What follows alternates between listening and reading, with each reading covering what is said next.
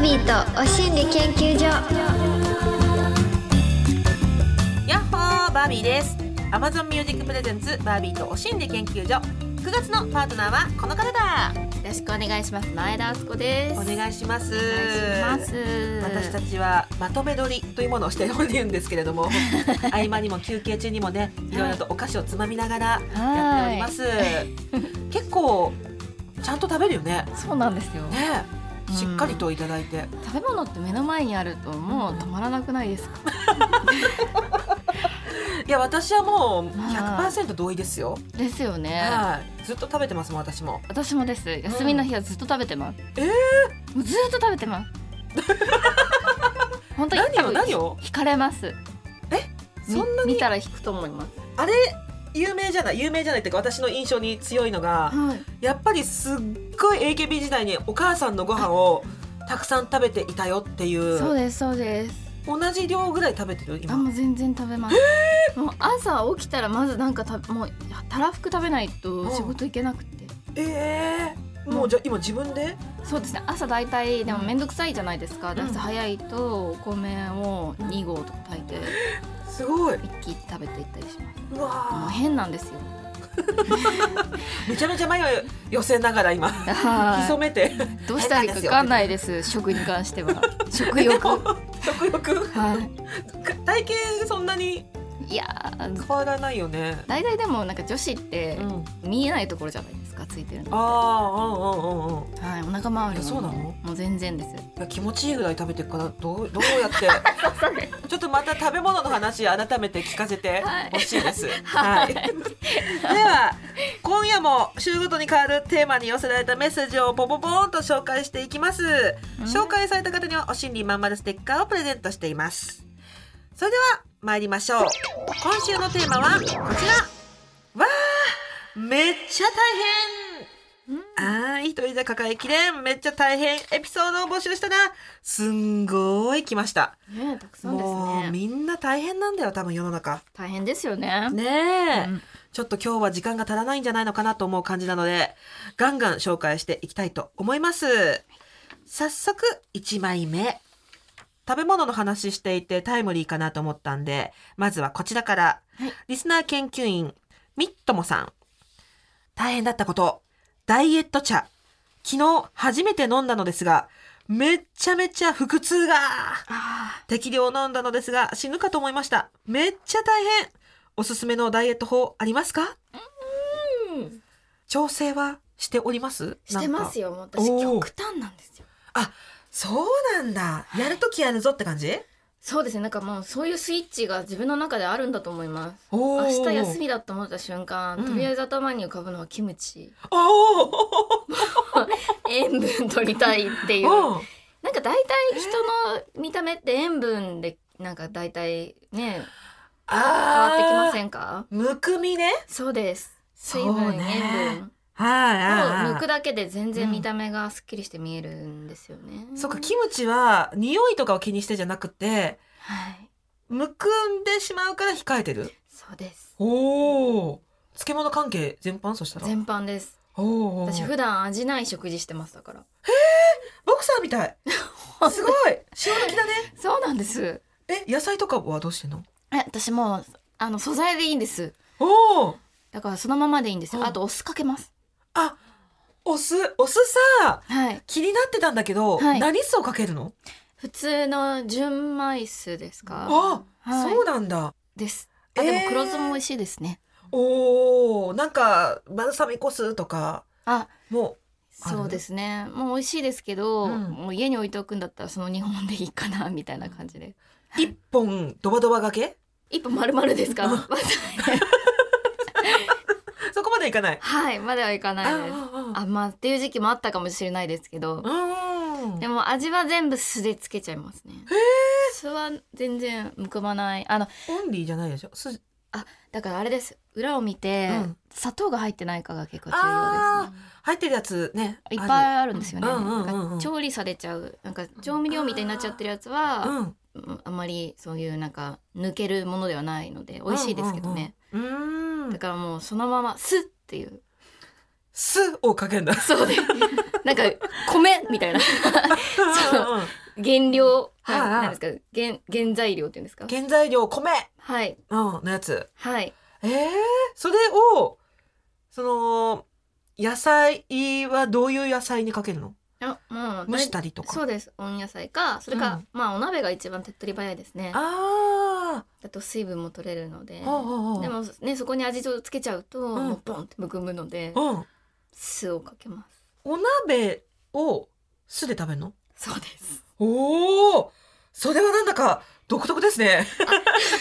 すごいでもなんか台湾のお鍋であーあるじゃないですかあー酢につけてあるあー白白菜みたい菜そうですそうなですソワン菜ねあ酸菜って言うんですソかワン菜うん酸菜私酸菜あの昔そっち関係の人とあのお付き合いしてたんですかそういうことあったからあそういうことあったからそうなんだ今人差し指と人差し指をちょめちょめしました。ね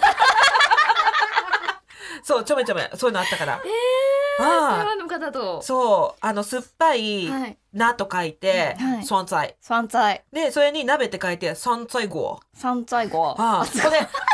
めちゃめちゃ美味しいよね酸菜ゴー。大好きです酸菜号私も大好きでたまに新大久保酸菜買いに行く。新大久保に売ってるんですね売ってる中華食材屋さんにしか売ってなくて酸菜は。えうんー、普通にあどういう風に言ってますかあの凍らせたやつもあお漬る物。みたいなうん。なこうやつもあるし千切り状になってるやつもあるし。便利あのー本当に束のまま白菜のままっていうやつもある、え酸菜になってるやつがあるんですか そうソワン菜になってるやつその中でもやっぱ美味しいソワン菜がある ハオダ山菜ハオダ酸菜いいいい山菜ちょっとだけ喋る確かにそう私も好きだからそのソワン菜酸菜そう酸菜美味しいですよ ね美味しいだからなんかもっと知ってほしいの、ねこの山菜の酸素晴らし菜さ、はい食べたことない人食べてほしいですね、そう、なあのそれ好きすぎてはい 存在点も調べたんだけどで山菜レストランないですか酸2菜軒ごぐはらいありましたあ日本にあるんです日か本に存在ゴアやってる店あの2軒ぐらいあ る行きました行けてないのよ行けてないからあのー再現できるようにはい中華食材屋さんではいニラのペーストみたいなやつがあるんだけどそれもニラジャンっていうニラ感じのジャンニラジャンがあって、はいそれと黒酢とあとあのねあー名前忘れてたラー油があるんですよ、そのみんな大好きなラー油が。なんとかばあさんのラー油っていう、え ー、ばあなんとかばあさんのラー油っていう意味のさんはい中国語のはい麻雀なんとか麻雀っていうのがあって、はいそれを混ぜて山菜と豚肉をうわもう絶対食美べ味しいでるす。あはいあの山菜ごはのうん10種類ぐらいの好きな調味料入れてねみたいなあそうそううんれがいいんですよ ね。うん、あ、あそう今あ調べてくれたラオガンマーではなくてローガンマーです。ネイティブローガンも。ローガンマー。 はい。そう、ローガンマー、ローガンマー。それは必ずあのみんな大好きで何にでもかけるんだけどあ、台湾の方ですか？台湾の方とか中国の方みんな。へーで、それで山菜具はやるんだけど、本場もね、いろんな調味料あるよね。あれどこのお店もでもああなんですか？いや、それともあの台湾のお店がああなんですかね？食べたの台湾で？あそうですなんかすごい有名なお店だよってうん言ってうんうん行っ。たんですけど。私も食べた。あの日本でははい。あんなに選べないはず確か。そうですよね。うんあれはあのお店の独多分独特なやり方なんですかね。そう有名なお店ありますよね台湾にねねえなんか好そき放題取って食べてねみたいなうそうそうそう薬味うん腐った豆腐とかあですの そうです腐った豆腐のペーストそうとかですそうですローガンマとか、はいパクチーとかあそうこパクチーとかいろんなのがそうですこそうで好きに味を変えられてそうそうそねこあそれこが美で味すしいねそうでも再現できますから新大久保行ったらえへはえ買いに行ってみたいですそれ はぜひぜひちょっとあのアマゾンとかでも買えるすご私いはアマゾン詳でしいあ の酸菜とかガン豆腐とかも買ったりする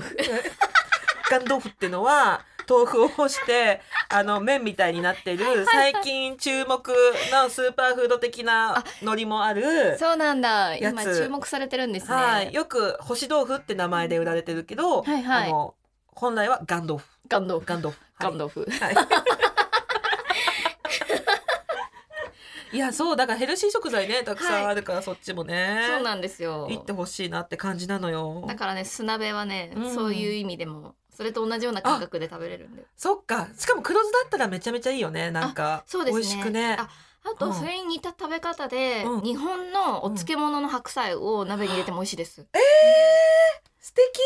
それおすすめですすごい、あそれ手軽にできる日本式存在だねあそうですソンツァイと同じような感じです、えー、いいですねそそれれやってみたいぜひぜあ、すみません、私の LINE が。めちゃめちゃなってひいラる。インいっぱいあ、そうですか。えー、ちょっとぜひぜひ、みっともさん。これは、すごい有益なダイエット法っていうか、うんいい食べ方を教わりましたね。ねでも鍋が一番いいって言いますよね本当に、醤油とか入れないの入れないです酢オンリはいだから子供もそうですーおー私と子供は味なしで食べますえー、なんか、胃が強そうだよ ね。胃液っていうか、胃酸っていうか、酢をそのままだからですかうん、あどうなんですかねなんかま麻痺してきますね人間はねそうなんだ。そうなんですよでも素で保たれてるという自覚がある今あるかもしれないですそっか人より素ね太りづらいかもしれないです、う少しんうんうんうん確かにね、人よりでもうん、 5倍ぐらい食べますよ 私量は食べてそう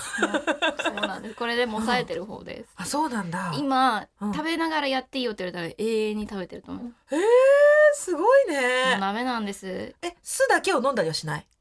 飲む酢はもうちゃんと飲むやつを飲みますそのまま酢は飲まないですつけるし飲む酢も常備あんのありますおお酢でできてるなんねか酢飲んどきゃいいかなと思ってますどあっーかで酢体に入れとけば大丈夫じゃないかと思って これはもう最大の心理で すねやっちゃんにとっての、そうです酢さえ取っときゃ何でもいい酢万能説本当にそうだそれが一番かもしれないです一番のお心理出ました酢はいいことしかないと思ってますえー、いいですねちょっとみんな酢で生きてこう、うんちょっとこれは絶対酢取っときゃ大丈夫ですよ朝一でもいけるいけますいけます本全然慣れたらもうね、うん酸っぱいなんて、ね、どっか行っちゃうんですよ、感覚が当に酸っぱいと思ってないんだじゃあ今ないですえーレモンは酸っぱいって思いますけど酢は思わないです酸っぱいじゃないですなんかえ酢とレモン違うの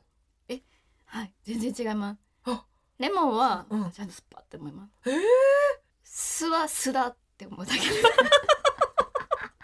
あそうなんだ、はいあすごい境地へ達せられて酢千人ですねもうねそうですあーなんかぜ昔番組で絶対にってやったら、うんポンって吐き出すよっていうなんうかん酸っぱいいいなんていうんですかポン酢みたいなのをほうほう番組で食べさせてもらったんですけど、ん大丈夫全然大丈夫でしたうわ残念なぐらい何も思 わない、ー新しいジャンルだねなんか激辛とかさはい大食いとかはあるけどさ酢に強い人のなんかフードファイトっていうジャンルがあったら優勝できそうな。できそうです、ねでもなんかウズベキスタンに行った時に、 なんか酢のなんかパーセンテージみたいなので売ってたんですよえ。それ最初分からなくて、うん。 90%ぐらいの買ったら、うんそれはもう焼けるかと思いました、えー喉がなんか薄めないといけなかったらしくてうわ現役で売ってるんですよ向こうーうわすごい酸かけられたみたいなあ感じで。そうですそれはもう一瞬で喉が終わったかと思う す。すごい経験してる。 それちょっとねびっくりしましたねウズベキスタンでも酢を求めたんだねなんそかうなんで酢と出会ってるんだ。なんかお肉がいっぱいあるんで向こうはあー酢かけとかないとうん、あーそうなんですなるほど脂っこい時にも酢かければいいのねそうですなるほどおすすめこれはいいやり方を見つけたあ全然緩和されますようでんうんもそれ多分本当にそうですよねきっと、ねお酢ってねそういう成分ありますもんね、そうだ ねただ胃壁が荒れ ないように皆さん気をつけつつやってみてください試してみてくださいはい。アマゾンミュージックプレゼンツバービーと心理研究所。お知らせの後は今週のメッセージテーマ、わあ、めっちゃ大変について話していきます。 Amazon Music Presents バービーとお心理研究所バービーとマンスリーパートナー、そしてリスナーの皆さんは研究員。いろんな経験からたどり着いた心理をシェアして、気持ちよくご機嫌に生きていこうというお心理トークプログラム。毎週火曜日10時には Amazon Music 限定でさらにディープなはみ出しトークのポッドキャストを配信中 Amazon Music プレゼンツバービーとお心理研究所パーソナリティのバービーとマンスリーパートナー前田敦子です。今週のテーマはわーめっちゃ大変というわけで、引き続きメッセージ紹介していきますはい。リスナー研究員綿菓子さん私が今大変と感じていることはうんぴが出ないことですあら3人目出産後から胃腸の調子が悪くこの間過敏性腸症候群と言われましたあ、やばい、出そうとなったらすぐ旦那に頼んでトイレにこもる日々。時間がもったいないので、お心理研究所を聞きながら踏ん張っ てます。ひどい時ははみ出しお心理が終わるまで私の運気は出まあせらん。ららら。現在夫婦で育休中なので、ゆっくりトイレに行けますが、旦那が復帰したらと考えると不安です。産後の不調どうにかしたい。うーん。大変ですね産後の不調ね。やっぱ産後の体の不調っていうのはいろいろありましたありましたね。本当にうんなんかね、事故と一緒だっていうじゃないですまあか。ね。本当そんな感じでした。ああー私これもう元に戻んないんじゃないかなっていうぐえらーい大ダメージでしそっかた。結構長めにえー私帝王切開だったので、んうんうんねその切ったっていうのもあってそっかだからはあねめちゃくちゃ同じ運気には悩まされましたよ。ああそっか帝王切開だなんかといろいろねなんかねでなんて言うんですか、うーんあのちゃんと下から出すと、うん全部ドバーッと出るんですけど、うんそれが出ない出てないのをん徐々に徐々に出さないといけないんですよね。あ普通ねね全部がこうバーって出るはずなんうですんけうど、んうんうんうんそっかそうなんですそういうのもあるんだそうなんですよだから排泄がねすごい大切だって言われたんですけど難あーしかったですねすごく。子宮内環境と腸内環境が、はい、なかそうですなかそうですなんかデトックスしきらないまま出産しちゃった感じがしてあそうあなんですよねそこってでも難しいよね難しいでですよねね不調だらけになるのわかるないやだからさすごいすぐ復帰される人とかね芸能の方でも、あはの一般の方でも聞くけどよく復帰するなーって私は産んでないながらもすごいなって思ってるさどれぐらいで復帰しいましあでもた私早かったです一ヶ月半えでした、もう決まっちゃってて映画の公開がそれに合わせてそうなんですちょうど生まれてくれたのでうんうんうんうんうん出てきてから復帰はできたんですけど一ヶ月半しかなかったんでうわそうなんーですしかも帝王切開だったらもう全然持ち直せないよねあそうですよも1ヶ月う半ってもういろんなものもだるんだるんのまんまでしたよ、あーいやー大変どうやったらいいのだってなんかその骨盤締めたらいいよとかなんかねえいろいろ言うけど骨盤締めに整体行ってる暇もないでしょ多分皆さん。ねですよね、何がいいんだろうな、あえれとかどうなんですかねあでも行く暇ないですよねあのなんか山食い虫とかっていいって言いませんかあー聞く最近よく。ねえとかね酵素風呂とかえ。ねあーうんうんうんちゃちゃっとね行けたらいいですけどねねえ育休中の間に行けたらいいね。そうです。よね一回こう芯からリラックスしてほしい。ねえもう、うんあとはもう気持ち的にもマッサージに行ってほしいですねねそう一瞬でもね。はうんいそういうね癒しだけでもだいぶねなんか本当。ストレスで便秘ってなりませんああ出。さなきゃ出さなきゃってなるうと、んうんうんうん。全然出ないみたいなねねあれ私もしかして出てないかもって気づいた時とか余計出なくなるとかあそうなんそうなんですよね、うんうんうんいや本当にこのお心理研究所が何かこう促すような すごいことになると嬉しいです。みんなにとってメインを促すような放送になることを心がけております。はい、はい、引き続き、えーリスナー研究員千代さん。いつも通勤の車内で拝聴しています。今、生きていくって大変と実感しているところです。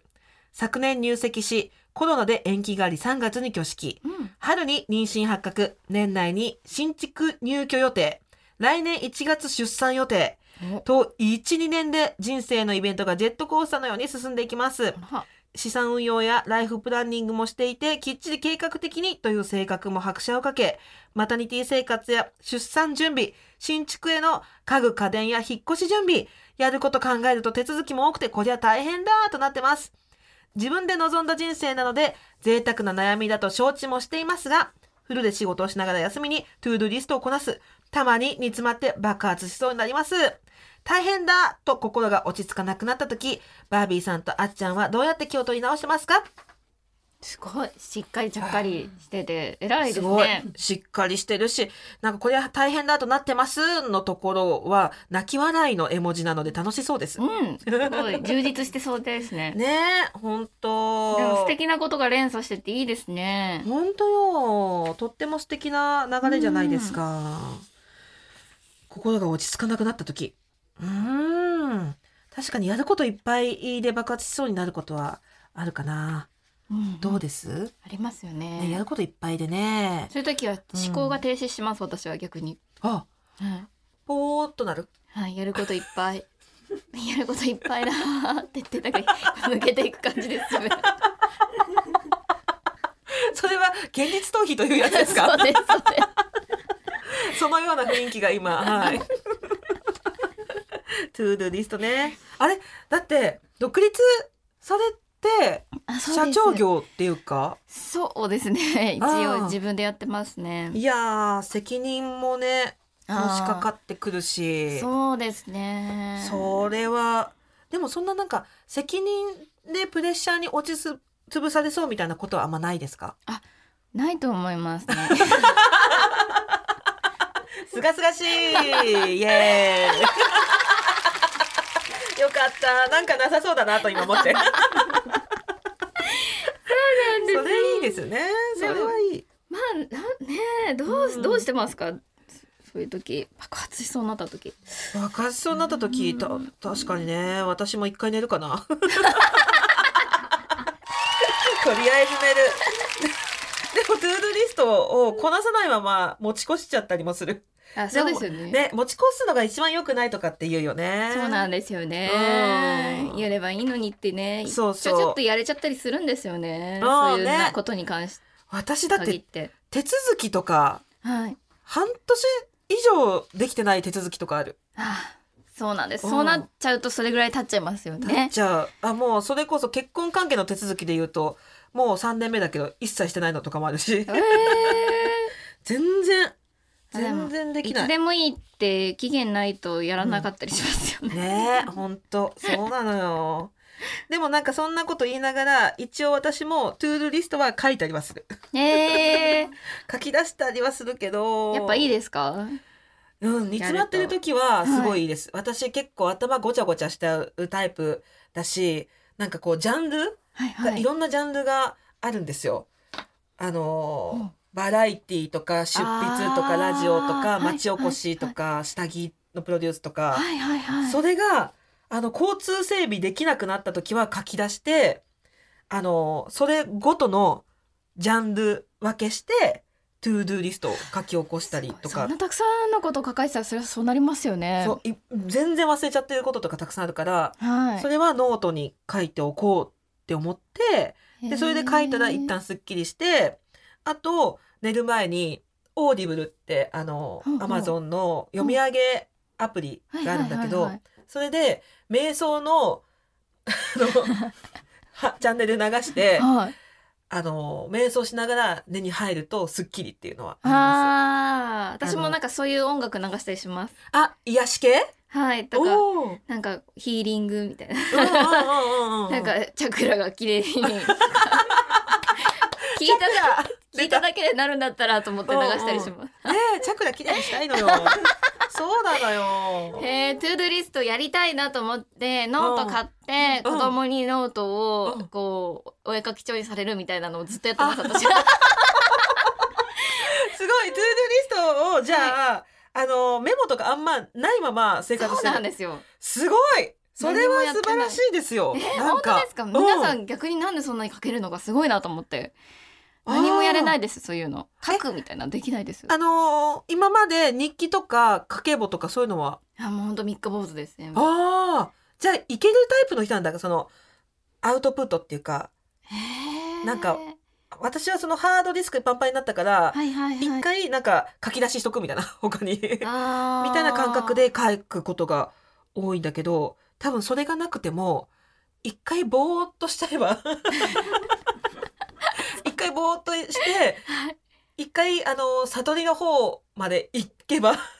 う悟り涅槃のような目をねされてたじゃないですか今無になるって言った 時ず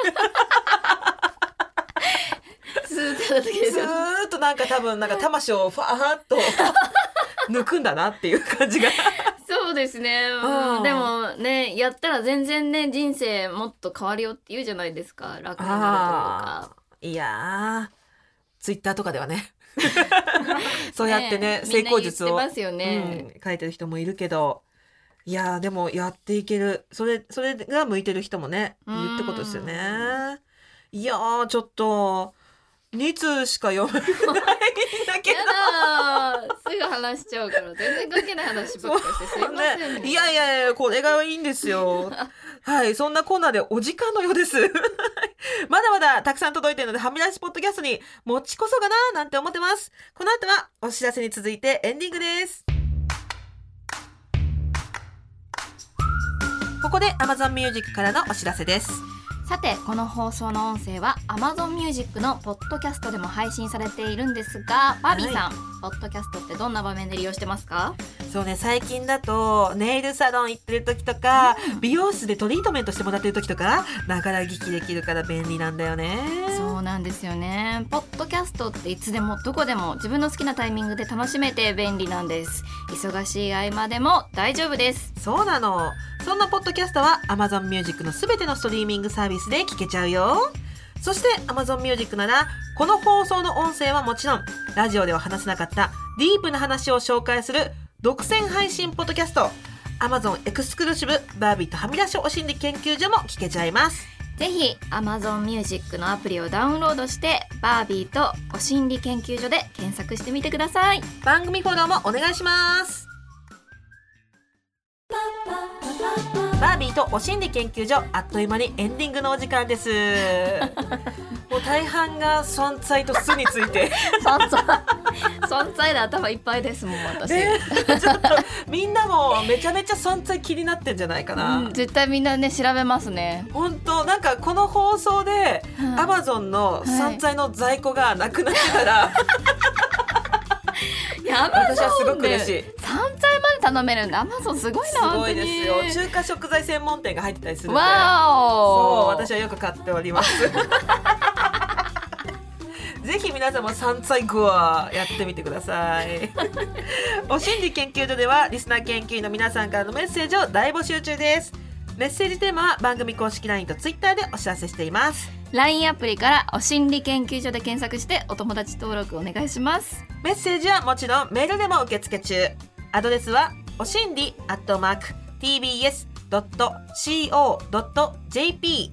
おしんりの綴りは oshinri です採用された方にはお心理まんまるステッカーをプレゼント皆さんからのメッセージお待ちしていますそして Amazon Music では放送では話しきれなかった私たちのディープな体験談や今シェアしたい意見や思いを盛り込んだ Amazon 独占バービーとはみ出しお心理研究所も同時に配信中更新はこの後火曜日夜10時です詳しくは番組ホームページをご覧くださいというわけでバービーとお心理研究所今夜はここまでお相手はバービーと前田敦子でしたまたねバイバーイはみ出しポッドキャストも聞いてね